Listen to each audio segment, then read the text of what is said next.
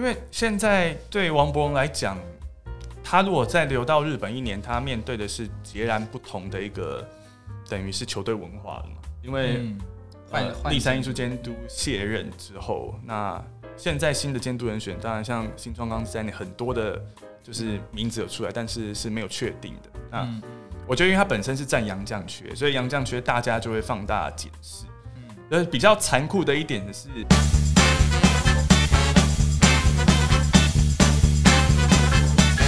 欢迎收听运彩听我说，我是节目主持人紫乃花花花。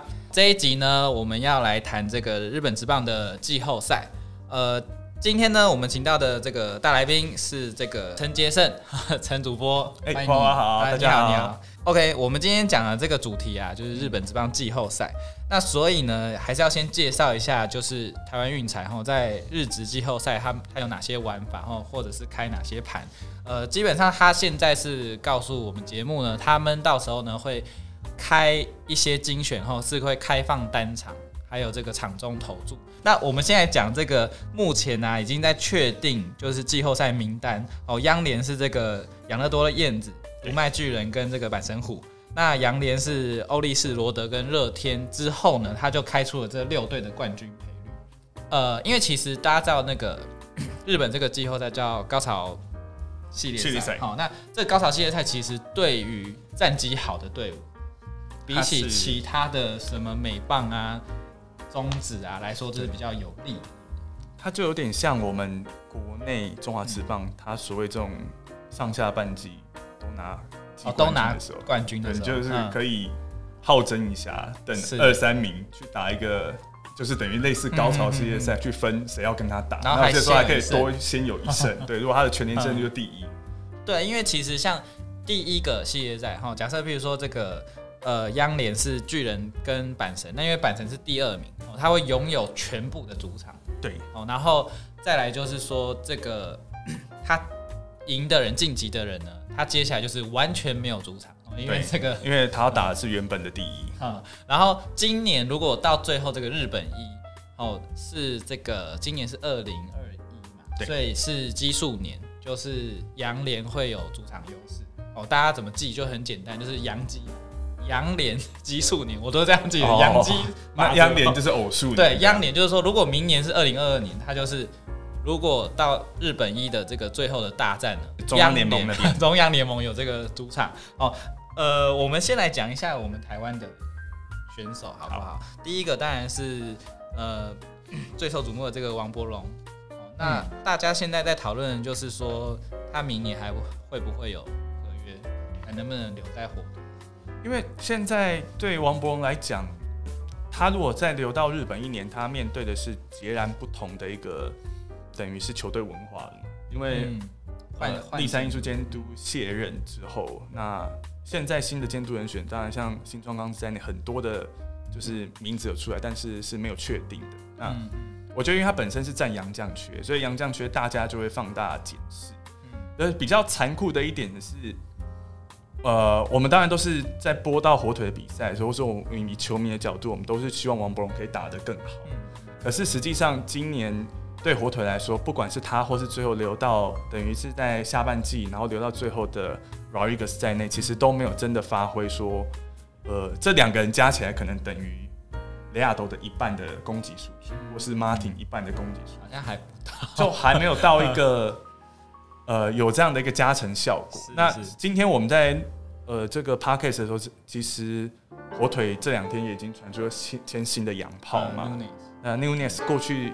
虽然是在精英刷了一个单季三十几轰，可是他毕竟是证明过他在大联盟有这样的一个长打能力。那过去当然也有一些有这样的能力的一些打者到日本，他不是很适应。可是至少他是有一个资历在给他背书的。那王博来讲，因为是已经三年了，那这三年今年算是最最有突破的一年，不管他的得点圈打击率也好，可是他的一些选球来说。如果你相较另外我们台湾的选手，虽然不占呃不占杨将缺的吴念婷，他没有到那么的精准。OK，对，就是他的一个击球设定来说，就我们在转播的时候也会发现说，有些时候他可能是状况好的时候，什么球他都打得但是当状况跌的时候，也会变得很恐怖。应该是没办法维持。对对对对，然后手背上他能够发挥的一个影响力，现在看起来至少今年来说，他最后都是以打 DH。那你打 DH，你当然占杨将明的打 DH，你可能一季要有至少二十轰吧，或是二十五轰。真的，但这就是比较残酷的地方。可是我觉得，呃，加上道业监督，他带来的是一个，他来当局院之后，他一定会希望塑造不一样的一个文化。他也说了，他认为球队今年这。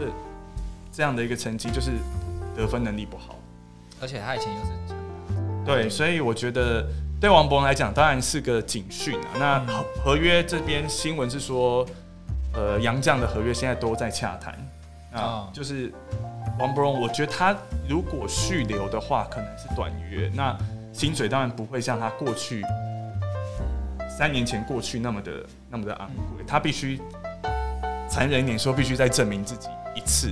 其实我今天有查查过资料，那个日本讲的叫做剑击域，剑击域是什么？就是说他是投这个 K zone 以外的球，然后他不去回防，就是他不追打坏球的几率。哦，今年王伯龙是七十五点其实这个成绩呢，跟他过去比已经好很，已经好很好很多。但是你说比到整个日子，日子真正好的是差不多八十趴以上，他才会是等于是呃。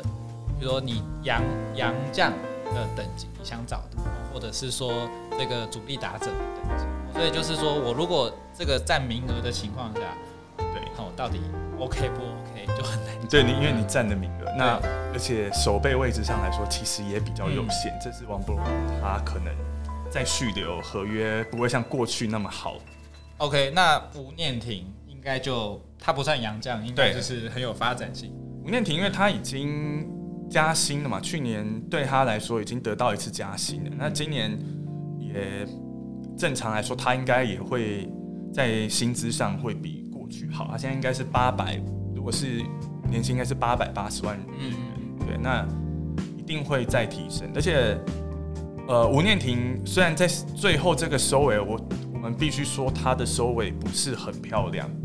最后的这下半季，那只有八月份，哎，九月份比较像上半季。他其实从八月跟十月那个表现是非常的惨淡。然后得点圈上半季结束是第二，下半季结束，我最后一次播到吴念婷的时候已经是第十还是第十？我这边有数据，他就是我们这边节点哦，算是这个 All Star 他们的明星赛之前，他的得点圈打击率是四成零，对，非常高。但是在之后呢是零成五。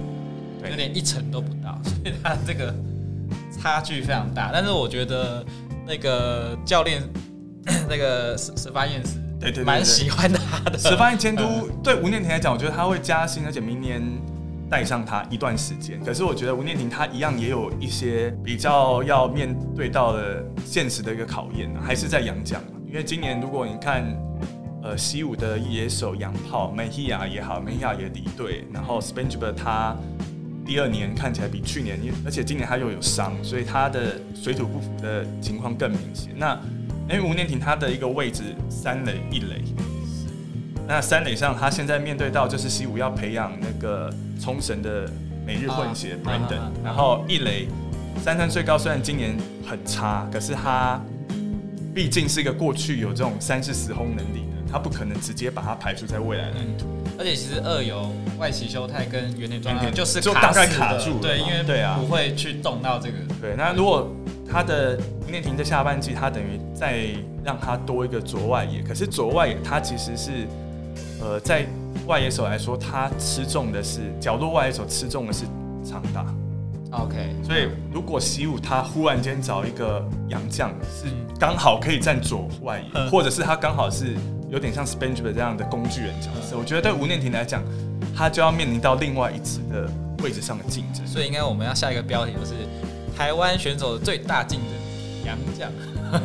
对对对对，其实真的比较现实是这样的。可是我觉得吴念婷她的她的优势比王博龙多很多，因为她不占杨将名额，那他的打击非常的符合日本职棒的一个。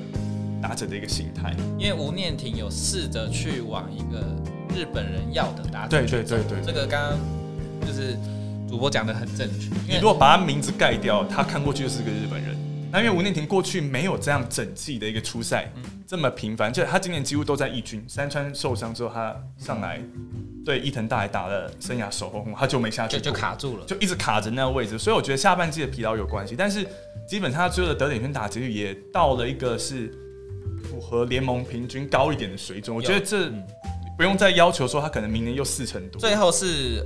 两成八亿，对啊，其实是不错的。两成八亿已经比火腿跟乐天高很多，团队 真的真的对。哎，其实是呃，我跟你讲，高过所有央联的平均。哦，对对对，就是高过。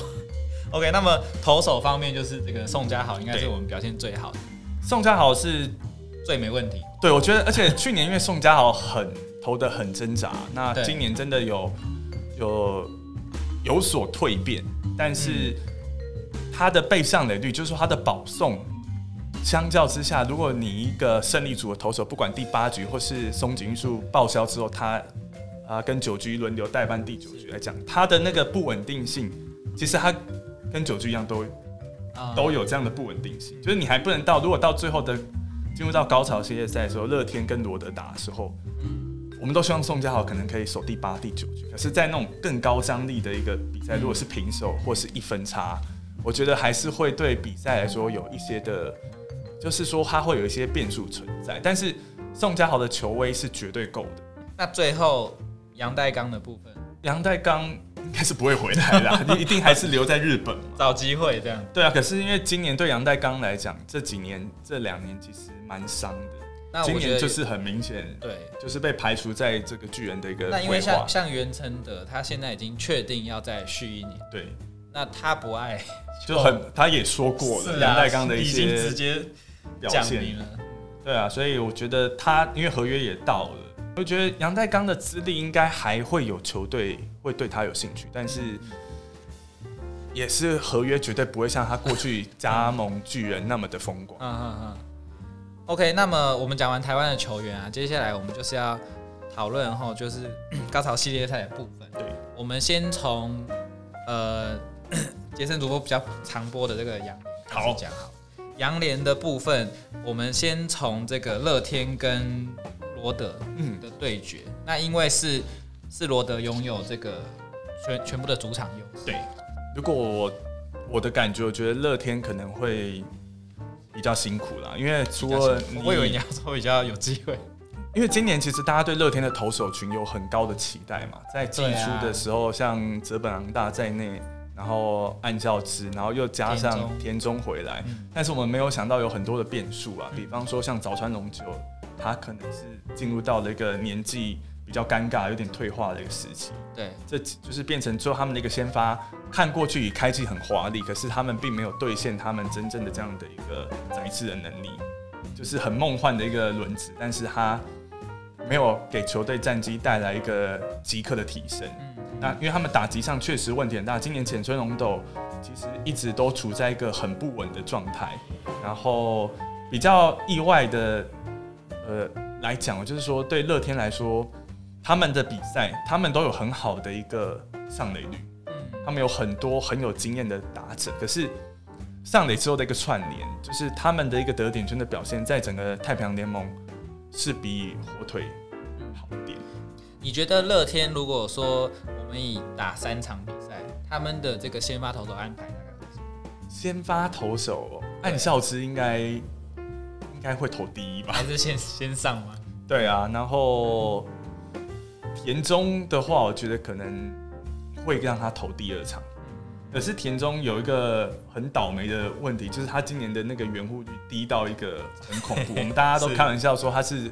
在还债，还他一三年那一年二十四连胜、二十四胜零败那一年的一个援护率嘛？对对对，对啊。下半季到我播最后是播到田中的时候，已经九月多了。他是在下半季所有的先发，他的场次他都没赢，他没赢之外，球队也都没赢，是这才是重点。就是不晓得，就是有各种你比较难想象，乐天他也算是一个。照理说，手背也算是稳定，它不是像火腿这么不稳的球队。但是在田中先发的时候，有各种有一百种不得分的方式，不得分，或者是一百种手背上可能出现的瑕疵。它不一定是技术上的失误，它可能是一个处理球的失误，造成田中后续的掉分。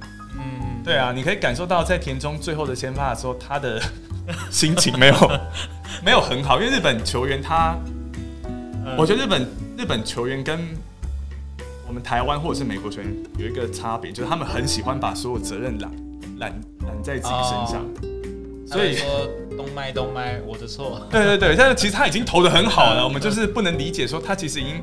你像今年软银也是一样的问题嘛，石川中泰投这么好，球队就是得不了分啊。是，对啊，但是他石川中还自自动请命说我要去中期，一定是我的问题。你七局只掉一分呢，那你球队九局，连老板都说我们要想办法多得分的时候，就是得不了分。对的。对啊，所以我觉得这最后还是回归团队。乐天的打击，短期赛要看他们可不可以爆发。但但我说真的，罗德的先发，我认为也不是。哦，对，可是小岛核灾下半季真的啊非常的稳定。他今年是改掉他那种，因为他以前的问题是说，比如说满球数，对，哦，他就喜欢硬拼，他就喜欢跟人家硬拼。他今年是有改掉这个坏习惯。我就我们下半季看到小岛和哉，他反而是不会把球数投的很多，所以他下半季投出过完投完负，然后有连续几场都是七到八局，这是过去小岛和哉他比较没有给人家这样的印象。他没有想要。就说一定要三振对手。对对对，就像那个天王山的系列赛对欧力是第一场嘛。其实那一天照理说那场比赛若罗德，呃，就是没有被被打那个追平的全垒打的话，应该是三连胜要很少。在第一站那小岛何在？我当天他八局到了第八局才被才被打全垒打，被中右魔打了那个道歉的两分炮，因为中右魔打完全垒打哭了。然后小岛和在其实就只投坏那一个球，不然他八局大概只有八十球。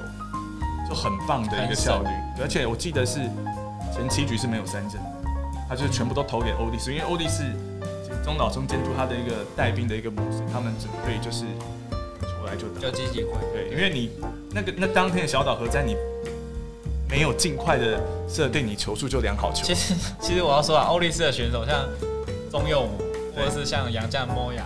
他们是真的，你就算教练叫他不要喝，我都觉得他还是会喝。对对对，就是 好就是就是这，我觉得这是一个球队的风格啊，就像以前的富邦嘛，洪总带的前面就是可能叶军中总教练他们带的那个副帮，还有就是像义大一样，球来就打，是是是，节能减碳的概念。OK，那如果说打到最后，因为我们刚刚讲一开始讲那个培育的东西，就是他呃台湾运彩也是把罗德的赔率弄得最低，那欧力是。一点机会都没有吗？没有，我我我如果要讲太平洋联盟，我觉得今年是欧力士，是欧力士啊。我也是认为的，我觉得欧力士也也该让欧牛的球迷，所以我们两个的想法跟台湾运彩平复一下了吧？因为最后决胜轮的话，你像山本游生，他有让他有一些休息沉淀的时间，他还是一个今现阶段最难攻破的一个投手。对呀，那其他像是工程大名，他最后的。收尾也有比，因为他下半季比较没那么稳，但是他至少也是个，你可以期待说他可能有五到六局压制力的。而且欧力士今年在牛棚的控管上，其实他们的牛棚投手分工是做的很明确，然后中岛中监督是有让他们有得到适度的喘息，他并不是像就是正中，他并没有像宋家豪啊，或者是像这么超这么超，就是都六十几场，嗯，热赛是真的就。对对对，欧力士的牛棚它是比较，应该说它可能有储备一些油量到最后。那欧力士的打击，我是觉得因为少了吉田镇上会有影响。可是因为如果你不管是乐天或罗德上来，你一定会碰到三本优生一场，我觉得就差蛮多。就除非那一场对三本优生的以下课上那一场拿下，那我觉得这个风向就会导向就是可。能冲上来的那一队。其实我今天要跟大家讲那个台湾运彩投注的一个小撇步，因为运彩啊，台湾运彩已经说他们在这些季后赛他们会开单场跟场中投注。杰森哥，你知道什么是场中？场中投是比赛当中可以，嘿嘿，你比赛当中你就可以，他可能譬如说在第三局的时候，你可以买第四局。其实我觉得啊，场中投注很吃什么？吃那个得点圈的，等于是对抗哈。比如说得点圈被打击率高不高，跟得点圈的打击率哦。那我这边为什么会推荐欧力士？原因是因为三本有生今年就是所有投手里面得点圈打击率最低只有一乘七六。那像刚刚主播提到的工程大米哦，也是排第十名，就是两乘三五，他们都不错。那么其实乐天也不错啦，暗孝之、田中跟泽本是排九第九名、第十一名跟第十二名，所以其实以投手来说呢，反而是罗德的先发在这个等于是得点圈的被打局上，是有有有有有有一些落落差在。对，那所以杨联来说，应该是整体来看，应该是欧力士更有机会一点。我觉得欧力士会有机会，他们最后也那。个老天爷帮忙他们，他们已经好像一九九六年之后，就是没有再优胜过。对，而且那一年他们是，就是好像是第二度达到日本一，然后夺冠。那那年还有铃木，就是铃木一郎的那个时代啊，对啊，已经好好久之前。然后呢，那那时候其实很有趣，就是他们在前一年打日本一，他们的对手呢就是养乐。那其实养乐多，哎，我们就要转到我们就是养乐多了，就就你就是觉得就是养乐多。对，我觉得今年央联应该是真的。可是养乐多这些人在这种短期赛，有些时候如果当气势是强，因为养乐多他是从下打到上面，他是打出一个出乎大家意料之外。那如果你是以这样的一个角度来切，呃，他就有点像过去，如果我们是看美国职棒。像一四年、一五年的皇家，他是个没有人期待的一个重建球队，他最后两连两年世界大赛嘛。那或者是像光芒这样的一个球队，但是一九年国民也是对国民这种就是打了五十场，他已经输了三十一场，你觉得他这这个赛季要练兵，就他最后打到世界大赛赢太空人。嗯，所以我觉得这种比较年轻的球队来讲，他或是经验比较没那么够的球队来讲，只要当他们这种。战力是团结的，那个气势打起来的时候，短期赛有个另外一个我们常讲的，就是球比赛的那一股气势，是对，就是他不一定是打顺风的，打顺手的，但是他有可能是他现在落后开局落后一分两分，可是对这一两分对他们来讲，他们是有把握势在必得，他们觉得可以追回来的。那我觉得像今年养乐多是一个被各界预期，因为前面两年都。垫底啊，就是大概今年可能也是 B 段班嘛。那他最后他几下是板神，然后加上巨人自爆嘛，对 对对，让养乐多封网嘛。就是我觉得反而是到了短期赛，然后对养乐多来讲会有这样他们的本身的一个自信心啊。所以我觉得最后应该日本一大概就是欧力士跟养乐多，因为其实养乐多啦，就是他今年你说投手，其实他没有真正所谓那种大王牌，对，十五胜级。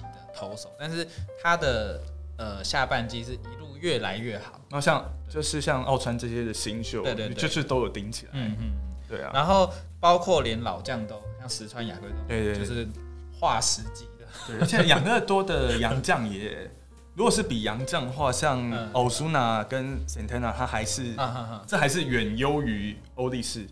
哦，对，如果到最后日本一的话，如果如果这两队比比洋将的话，养乐多会。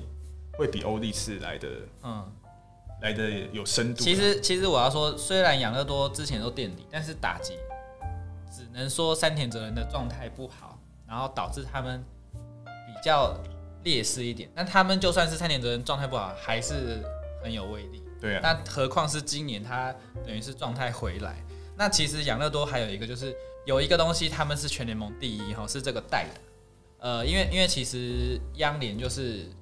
打击，那有偷偷打击的话，其实有很多关键时刻呢，我就会换代打。那这个代打率，这个关键时刻代打，就是我打出去，球队有追平或超前的这个，他的打击率是两成六三，是整个联盟最高的。那我们还是要讲一下他可能的对手，最后就是就是欧力士。我是说，哦，你说你说板神跟巨人总是要让他们，大大概是板神吧？真的吗？板神打击不会很惨吗？就是。那我觉得巨人这个收尾对他们来讲打击蛮大的，啊，最后差点连季后赛都没有没有拿下来。所以我觉得，最后的那个有些时候我们看或者是播比赛，我们可能会看他最后这个怎么样结束，怎么样的结束。那个巨人的结束真的说实在不好看，不好看，真的不好看。然后因为又是豪门球队，所以这个压力你就想，杨基如果今天他是。最后是用外卡的一个名额打进季后赛那种感觉。OK，那么我们今天的答案呢很简单，就是我们选择这个央联是养乐多燕子。目前的台湾运彩开出的赔率是二点五。那么这个洋联呢是欧力士蒙牛哦是四点二五。那其实呃，套一句那个富宁哥讲的，啊就是你两个都买，其实也真的猜到一个也是有赚哦。好，哦，那我们今天谢谢 杰森主播来，哦，谢谢花花，好，聊得很开心，希望下次有机会可以再跟你一起聊天。好，谢谢谢谢，OK，今天节目到这喽，拜拜。